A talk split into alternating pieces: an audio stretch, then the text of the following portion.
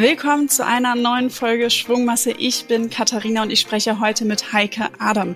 Sie ist Expertin für Finanzen, Krise und Inflation. Schon mal drei spannende Themen. Und sie hat an der Humboldt-Universität zu Berlin BWL studiert und ist anschließend mit ihrem Schwerpunkt Finanzen über 20 Jahre für die DAX-Konzerne Henkel und Bayersdorf international tätig gewesen und arbeitet heute als Beraterin.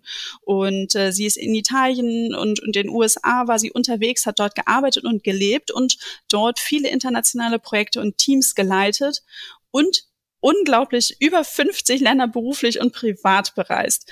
Und was ich ebenfalls noch erstaunlich finde und wahnsinnig toll, sie spricht neben fließend Englisch auch Spanisch, Italienisch und Russisch. Hallo Heike, toll, dass du heute da bist. Hallo Katharina, danke für die Einladung. Du hast ja ganz lange in Konzernen gearbeitet. Was waren da deine Rollen? Also, wie du erwähnt hattest, Henkel und Bayersdorf waren das ja mit den bekannten Marken. Ich war meistens in Finanzrollen unterwegs. Ähm, ich war in der Geschäftsführung ähm, Südeuropa, unter anderem zur Finanzkrise, zur griechischen. Ich war auch in der Produktion unterwegs, aber auch Rechnungswesen und auch in internationalen Themen und auch in der Hardcore-Bilanzierung, die mich dann ja zum Accounting und zur Inflation Accounting und zur Inflation gebracht hat. Du hast eben auch schon das Thema Finanzkrise angesprochen. Also viele, viele spannende Themen. Aber wie bist du denn jetzt genau zur Expertin für Inflation geworden? Gut, ich hatte die theoretische Grundlage vom Studium und dann habe ich halt durch meine Tätigkeit Inflation selbst erlebt. Ich war Anfang der 2000er Jahre für Lateinamerika im Finanzbereich zuständig und das waren damals die Hochinflationszeiten in Mexiko, in Venezuela, auch in Argentinien mit dem Staatsbankrott. Und das waren viele Länder und ich habe dort erlebt, wie durch die Inflation und durch die Importe die Preise gestiegen sind, wie wir unsere Ware nicht mehr richtig absetzen konnten, wie die Nachfrage gesunken ist. Aber ich habe auch erlebt, wie die gesamte Wirtschaft äh, und die Gesellschaft darunter gelitten haben, wie Bevölkerung verarmt ist, wie Gaststätten zugemacht haben, also wie diese gesamte Wirkung durch die Gesellschaft sich gezeigt hat und wie schnell es ging. Und das ist etwas, was hier eigentlich kaum jemand weiß, weil wir haben das ja seit 40 Jahren nicht erlebt. Und da habe ich gedacht, äh, diese wertvolle Erfahrung und auch die Finanzerfahrung damit, die nutze ich, um damit Unternehmen zu beraten und habe mich dann auch ganz intensiv so mit Wissenschaft und so weiter beschäftigt seit April und dann auch noch ein eigenes Modell dazu entwickelt, um es mhm. auf Unternehmensebene zu erklären. Also so bin ich zur Expertin geworden, also vorrangig durch die eigene praktische Erfahrung. Was war denn so deine persönlich intensivste Erfahrung? Du hast gerade eben schon ein paar Aspekte und Auswirkungen geteilt, die du dort erlebt hast. Gibt es da was, wo du sagst, das ist dir extrem in Erinnerung geblieben? Und glaubst du, dass uns solche Auswirkungen auch in Deutschland hier passieren können? Ja, also ich war damals auch in den Ländern unterwegs. Ich war in Buenos Aires und Buenos Aires ist eine tolle, lebhafte, wohlhabende Stadt immer gewesen. Und in der Zeit bin ich dort durch leere Einkaufsmalls gegangen, mit geschlossenen Läden. Viele Restaurants waren zu oder sie waren ganz leer. Also das war damals sehr gespenstisch. Also das ist mir in Erinnerung geblieben. Und ich habe es natürlich auch von den Kollegen gehört, die erzählt haben, wie sich ihr Leben verändert hat und das Thema, ich sag mal, Läden zu und Einzelhandel stark leidend. Das haben wir ein Stück in Corona gesehen, aber das sehen wir jetzt natürlich auch. Und das wird uns wieder erwarten. Wenn wir die Nachfrage zurückdrehen, weil uns die Kaufkraft fehlt, dann ist das ein ganz klassisches Merkmal. Hm. Jetzt ähm, wollen wir noch mal ein bisschen tiefer einsteigen. Und das Thema Inflation, das hat uns gerade zum Ende des letzten Jahres auch in einer Podcast-Folge, wo ich mit Dr. Jörg Kremer ähm, zur Marktlage auch gesprochen habe, schon beschäftigt.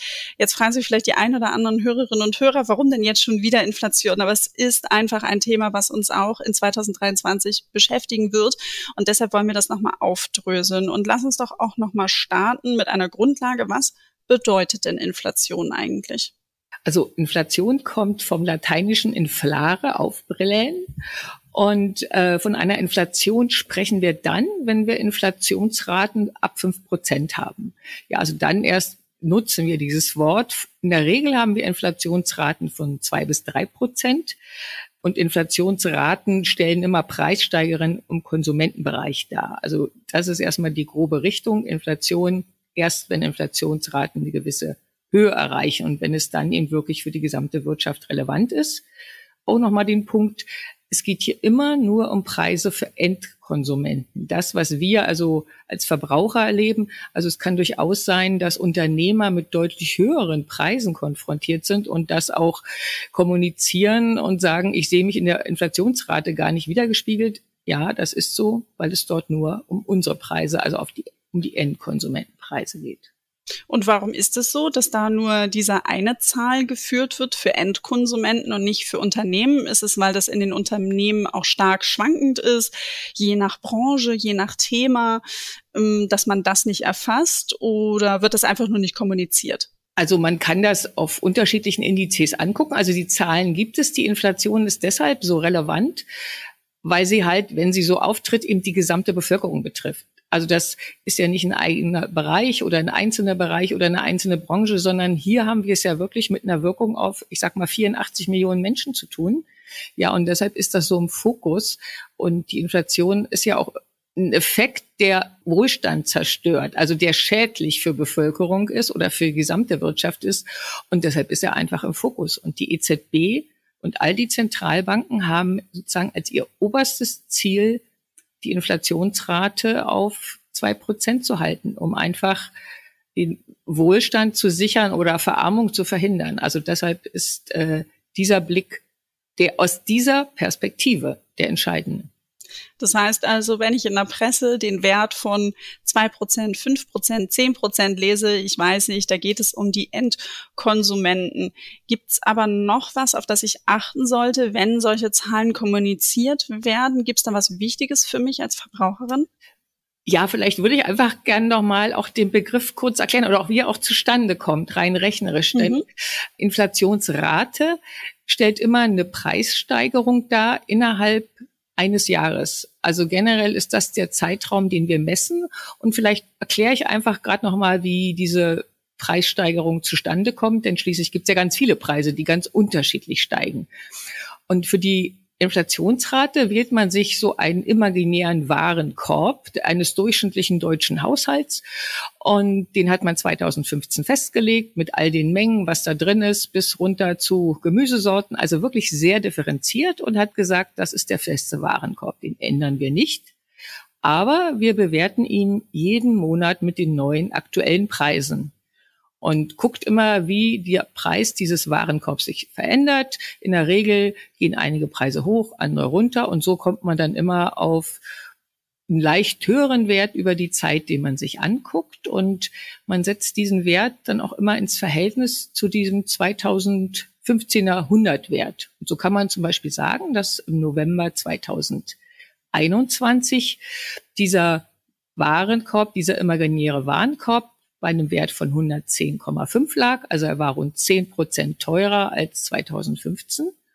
Und wenn man sich diesen gleichen Warenkorb jetzt anguckt, mit den gleichen Mengen und den aktuellen Preisen, dann hat er einen Wert von 121,6 im November 2022. Also liegt schon deutlich über 20 Prozent über damals. Und wie entsteht jetzt die Inflationsrate? Die Inflationsrate entsteht, wenn man sagt, 110,5 zu 121,6 reingerechnet ist eine Steigerung von 10 Prozent. Also so hat sich der Preis dieses Warenkorbs in einem Jahr verändert. Und was aber wichtig ist, ist diese Zeitrate, also ist dieser Zeitbezug. Und das ist auch das, wenn wir in die Presse schauen. Das heißt, wir sehen hier immer die Preisanstiege zu den Preisen vor einem Jahr. Heißt aber auch, wenn wir jetzt hören, oh, nächstes Jahr geht die Inflation runter, sie ist dann nur noch vier Prozent, dann heißt das aber auch nur, dass dann die Preise im nächsten Jahr nicht mehr so stark steigen, dann werden sie eben vier Prozent teurer sein als heute. Sie werden nicht mehr runtergehen. Das ist mir immer ganz wichtig, darauf hinzuweisen. Erst wenn eine Inflation fällt, dann sinken Preise wieder. Also wenn wir im nächsten Jahr sagen, oh, die Inflation geht runter oder sie liegt vielleicht sogar bei Null, dann heißt das, die Preise steigen nicht weiter, aber sie gehen nicht zurück. Und da merke ich manchmal, dass das allen nicht so ganz klar ist. Und mir ist es immer wichtig, darauf hinzuweisen. Sehr gut. Danke für diesen schönen Exkurs. Jetzt wollte ich aber auch nochmal an einer Stelle einsteigen. Preise äh, ergeben sich ja aufgrund von Angebot und Nachfrage. Und das ist jetzt ja eben so schön diese Steigerung des Warenkorbs erklärt. Gibt es vielleicht noch irgendwie andere Aspekte, die da mit reinspielen? Weil es überlegt sich ja nicht eine Person, die da sitzt äh, und sagt, Mensch, heute kostet das mal Summe X und morgen Summe Y, sondern das sind ja eben Zusammenflüsse vom Markt, unter anderem Angebot, Nachfrage. Was sind da so die Themen, die da mit reinfließen, warum die Preise eben auch steigen und höher werden? Das einer der wesentlichen Treiber auch ist natürlich ein Mangel. Also Preise auf einem Markt können aus zwei Gründen steigen oder auch zwei große Ursachen für Inflation. Entweder wir haben einen Mangel, dass etwas knapp wird und dass Menschen sich dann sozusagen überbieten monetär darum, um dieses Produkt zu bekommen. Ich meine, das erleben wir manchmal auch bei Fußballtickets oder bei Konzerttickets. Und das ist ein Grund, warum Preise dann steigen. Die andere Seite kann es sein, dass wir ein sehr starkes Geldangebot haben, dass also Menschen auf einmal über mehr Geld verfügen und Dinge kaufen wollen und sich dann in dem Sinne gegenseitig überbüten, ohne dass ein echter Mangel besteht, sondern es ist einfach mehr Geld da oder mehr Wunsch, Geld auszugeben, der diese Preise dann auf einem Markt treibt. Alles klar. Und lass uns doch jetzt mal auf die Inflation vom letzten Jahr im Dezember schauen. Wir sind jetzt ja noch Anfang Januar gerade. Wo, wo stand die Inflation denn da Anfang, Anfang Dezember? Gut, äh, Inflation wird immer am Monatsende gemessen. Von daher kann ich jetzt wirklich nur mit den Werten äh, ganz aktuell noch aufwarten für November. Da können wir halt sagen, Inflationsrate 10 Prozent. Letztes Jahr war der Wert bei 110,5, jetzt sind wir bei 121,6. Aber es ist nicht davon auszugehen, dass das jetzt sich auch noch mal kurzfristig ändert. Wir hatten im Oktober 10,4, im November 10,0. Also wir werden uns irgendwo auch jetzt äh, in dieser Richtung bewegen. Und wie eben kurz erläutert, wir befinden uns ja jetzt auch Januar und auch noch im Februar ein Stück weit immer noch in der Zeit vor dem Krieg, also bevor die Preise so massiv gestiegen sind. Das heißt, wir werden die Inflationsraten auch erstmal noch in den nächsten Wochen und Monaten auch so sehen, ja, bis wir dann dahin kommen, dass wir zwischen hohen Preisen in 2023 jetzt und hohen Preisen im letzten Jahr unterscheiden oder vergleichen und dann eben auf geringere Raten kommen. Alles klar. Das bedeutet dann ja auch entsprechend für meine 1000 Euro, die ich jetzt auf dem Girokonto liegen habe, dafür bekomme ich dann 10 Prozent weniger an Waren, wenn ich wieder auf diesen Warenkorb schaue oder muss halt eben, um dasselbe zu bekommen, 1100 Euro dann hinlegen, damit der Warenkorb dann wieder voll ist, richtig? Genau, das ist auch noch so ein zweiter Effekt. Also nicht nur, dass wir die aktuell hohen Preise haben, aber dass wir auch, wenn wir auf unser Geld gucken, was wir auf dem Konto liegen haben und wo wir ja immer ein bestimmtes Gefühl haben, auch was wir damit so abdecken können, dass der Wert dieses Geldes auch schrumpft. Ja, wie du eben gerade schon richtig gesagt hast, wenn du mit diesen 1000 Euro Anfang 2020, 22 einkaufen gegangen bist, dann wusstest du oder hast ihn in die Haushaltskasse gesteckt, was du damit abdecken kannst. Und Jetzt kriegst du dafür nur noch die Mengen, als wenn du mit 900 Euro losgegangen wärst, ja. Und das bleibt auch so. Ja, wie ich so kurz angedeutet habe, die Preise werden nicht mehr sinken. Also das wird so sein. Wir werden dafür weniger kriegen. Und wenn die Inflation jetzt in 2023 wie erwartet auch noch mal weiter steigt, dann werden vielleicht zum Ende des Jahres diese 1000 Euro dann nur noch einen Kaufkraftwert vielleicht von 850 Euro haben, ja. Und das ist einfach ein Aspekt, den man auch mit im Hinterkopf behalten sollte, wenn es darum geht, zu überlegen, wie mit Ersparnissen umgegangen wird oder auch, wie man aus Ersparnissen auch Verluste oder auch höhere Kosten kompensieren kann, dass einem klar wird, dass das nicht mehr der Betrag ist, den man vielleicht intuitiv so im Hinterkopf hat daran hätte ich jetzt eben auch angeknüpft, weil häufig äh, ähm, oder wir Finanzhelden wollen ja auch motivieren, erst an die Börse zu gehen, wenn ein Notgroschen angespart ist. Also ein Notgroschen, mit dem ich ähm, als Angestellte mindestens drei Monate meine Fixkosten bezahlen kann. Als Selbstständige muss der natürlich deutlich höher sein.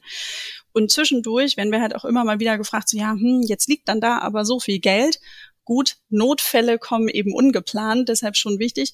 Warum sagst du aber genau die Erklärung, die du auch eben nochmal so mitgebracht hast, ne? Und zeigen dann ja auch wirklich, warum es dann darüber hinaus so wichtig ist, halt eben sich alternative, also wirklich Anlageformen zunutze zu machen, um halt eben Geld nicht sozusagen liegen zu lassen und dass es im Wert weniger wird, sondern dass man halt auch versucht, dem entgegenzuwirken, selbst wenn die Renditen für einen kurzen Zeitraum auch gerade nicht die allerbesten sind, oder? Genau, also das ist generell der Fall. Ich habe auch hier, Dr. Kremer hat das ja auch ausgeführt. Ich habe mir den Podcast natürlich auch angehört, äh, hat das ja auch erwähnt. Im Moment würde ich allerdings dazu raten, gerade in so einer unsicheren Situation wie jetzt, erstmal zu schauen, dass die eigene Liquidität gesichert wird. Also dass wir wirklich schauen, nicht, dass hier ein Engpass entsteht, wenn jetzt die Preise weiter steigen, ja, und wenn vielleicht, was ja auch zu erwarten ist, wenn die Wirtschaft ins Leiden kommt, wie ich sagte, wenn Gastronomie und Handel leiden, dass möglicherweise auch Arbeitsplätze verloren gehen, ja, dass man dort schaut, dass man sich da nicht in eine Situation bringt, wo man auf einmal in den Engpass kommt oder wo man wirklich dann auf einmal äh, in Schulden gerät. Also von daher würde ich im Moment dafür plädieren, erstmal ein Stück weit abzuwarten, ja, zu schauen, wie sich oder die eigene Situation zu bewerten, wie sicher ist mein Arbeitsplatz? Oder kann ich auch Lohnerhöhung oder Gehaltserhöhung durchsetzen und dann natürlich zu schauen, wir sehen das jetzt in der Rezession, Aktien verbilligen sich und zu schauen, kann es dort Anlagemöglichkeiten geben. Das ist auf jeden Fall richtig und wichtig. Aber wie gesagt, ich würde das Sicherheitspolster ja, vergrößern. Genau, also ich würde Liquidität im Moment wirklich anschauen und äh, überschlagen, wie sie sich entwickelt. Hm. Wann hatten wir denn in Deutschland das letzte Mal so einen starken Anstieg der Inflation und was waren da die Ursachen? Über die Ursachen, warum es jetzt so ist, haben wir ja mit Jörg Kremer auch so gesprochen, aber lass uns nochmal diesen Blick in die Vergangenheit werfen. Wann gab es das zuletzt in Deutschland? Also man muss sagen, diese 10 Prozent, die wir jetzt erleben, die gab es in den 50ern. Also das ist äh, sehr, sehr lange her. Aber ich sag mal, als wir hier die äh, höheren Raten in den letzten Monaten hatten, konnte man schon zurückblicken. Und wir hatten in Deutschland eigentlich drei große Inflation, wobei die intensivste Anfang der 70er Jahre war. Das war die Ölkrise, Ölpreisschock. Da lagen die Inflationsraten bei sieben Prozent. Und damals war es ja so, dass die OPEC einfach die Lieferung eingestellt hat und gedrosselt hat und wir in diesen Mangel gelaufen sind, so wie auch jetzt. Dann hatten wir noch mal Anfang der 80er Jahre, 1981, so einen Ölpreisschock, als Iran und Irak, die wichtigsten Ölförderländer, in den Krieg gegangen sind und wo auch nicht klar war, wie werden die weiter liefern können. Also auch so eine angebotsgetriebene, so eine mangelgetriebene Inflation. Und dann hatten wir noch mal eine dritte, die vielleicht ein bisschen unbeobachtet geblieben ist im Breiten. Und das war 1992 oder in den Jahren nach der Wiedervereinigung, wo auf einmal 16 Millionen mehr Konsumenten da waren. Das waren 25 Prozent, die ja auch mit Geld ausgestattet waren, also die auf einmal auf den Markt kamen. Und da hatten wir diese erhöhte Nachfrage einfach nach dem Bestand an Gütern. Und dort lag die Inflation im Peak bei fünf Prozent 1992. Aber seitdem haben wir das nicht mehr erlebt. Also und auch diesen größten Schock, das ist 40 Jahre her. Und ähm, danach haben wir auch davon profitiert, muss man sagen, 90er Jahre, oder Jahre auch von der Globalisierung natürlich, dass wir preiswert ähm, importieren konnten. Aber von daher waren wir hier sehr lange sehr verschont. Hm, was waren denn Schlüssel in der Vergangenheit, dass wir die Krisen gemeistert haben? Ich sag mal, Mangel zu beheben, gerade eben das Thema Ölpreisschock, da muss dann wieder mehr Angebot sein. Mhm. Wie haben wir es ähm, aber auch dann in den Anfang der 90er dann geschafft? Also Anfang der 90er war es sicherlich, dass dann die Wirtschaft also nachgezogen hat, dass diese ähm, Nachfrage dann ja irgendwann auch befriedigt war. Die ja war ja ein riesiger Konsumstau auch. Später haben wir dann Krisen erlebt, die keine Inflation mehr waren. Wir hatten die Finanzkrise, an die wir uns ja sicherlich erinnern. Wir hatten die Corona-Krise. Das waren Krisen, die allerdings unterschiedlich sind. Also ich höre jetzt oft, dass Leute sagen, ja, wir haben die Rezession überstanden, überstehen wir auch die Inflation. Man muss sagen, die Corona-Krise, die wir hier erlebt haben, das war eine Zugangskrise. Also dadurch, dass wir Läden und Geschäfte und alles nicht mehr betreten konnten, konnten wir den bisherigen Kauf so nicht mehr abwickeln. Aber als dann sich, sagen wir mal, die Online-Zugänge und so weiter entwickelt haben, war es weiter möglich. Das heißt, es war nicht, dass wir weniger Geld hatten in dem Sinne, auch weil der Staat mit gestützt hat, sondern es war eine Zugangskrise. Und die Finanzkrise, die wir erlebt haben 2008 damals und die folgende Rezession, Ganz kurz zwischendurch, kannst du einmal nochmal Rezession, äh, weil wir vorhin ja, Inflation ja. definiert haben, auch nochmal erklären? Rezession, ähm, es geht in die Richtung, dass also das Bruttoinlandsprodukt, also die Summe aller Leistungen sinkt. Also das ist im Prinzip, wenn Wirtschaft einbricht, wenn Nachfrage sinkt. Also das ist das Klassische, dass die Wirtschaft in Summe nicht mehr so viel nicht erwirtschaftet, aber die Wirtschaft in Summe also schrumpft, ja, dass weniger produziert wird, dass auch weniger Menschen arbeiten, dass weniger Nachfrage besteht, also dass alles auf einem auf einer negativen Spirale ist, was dann in der Regel halt auch mit Verlusten bei Unternehmen, auch mit Insolvenzen bei Unternehmen einhergeht. Also immer negativ besetzt, sagen wir es so, ja, immer mit Schrumpfung und äh, und Schaden verbunden. Alles klar. Und das ist also 2008 eine andere Lage dann genau. auch gewesen. Damals war die Lage so, dass einfach es an Vertrauen ins Finanzsystem fehlte. Die Leute haben sich nicht mehr beliefert oder die Unternehmen haben sich nicht mehr beliefert, weil sie nicht sicher waren, ob sie die Zahlungen kriegen, ob die Banken zusammenbrechen. Und in dem Moment, wo damals auch die Regierungen eingesprungen sind und Bürgschaften übernommen haben oder auch gesagt haben, die Spareinlagen sind sicher, also da eingetreten sind, war auch wieder das Vertrauen da. Und es gab damals nie einen echten Mangel an realen Gütern. Also es war alles noch weiter da, die Lieferketten waren da, es war ein Vertrauensthema. Und das ist der Unterschied zu jetzt. Also jetzt haben wir es bei der Inflation eben doch mit einer anderen Form von Krise zu tun. Die Inflation ist die schwerste Form der Wirtschaftskrise, weil wir hier halt eine Situation haben, in der Preise steigen für alle und damit Werte vernichtet werden und der dann in einem zweiten Schritt eine Rezession folgt, die dann wiederum Wirtschaft auf die andere Art und Weise schädigt, also auf eine zweite Form. Und was wir eben schon so ein bisschen angedeutet haben, dass natürlich auch alle Bestände, alle Geldbestände an Wert verlieren. Ja, also das sind hier drei Effekte, die uns privat oder die Unternehmen treffen und die damit doch nochmal eine andere Dimension haben und auch eine andere Gefahr für alle. Ja. Und das sind dann sicherlich auch die Gründe, warum es wichtig ist, dass das Inflationsniveau wieder gesinkt oder gesenkt wird. Treiber da ist natürlich dann ja auch die Europäische Zentralbank, die EZB, die sagen ja, okay, zwei Prozent, das ist okay. Warum mhm. diese zwei Prozent, habe ich mich immer gefragt. Ja, also die zwei Prozent sind ein Erfahrungswert. Theoretisch würde man sagen, null ist der beste Wert. Aber man hat doch festgestellt, auch jetzt in der gesamten westlichen Wirtschaft, dass ein kleine Form von Inflation auch die Wirtschaft stimuliert. Ja, sie schafft äh, Zusatznachfrage, sie schafft Anreize auch für Unternehmen, Lösungen zu finden, sich zu etablieren. Also sie ist eine Stimulanz für eine Wirtschaft.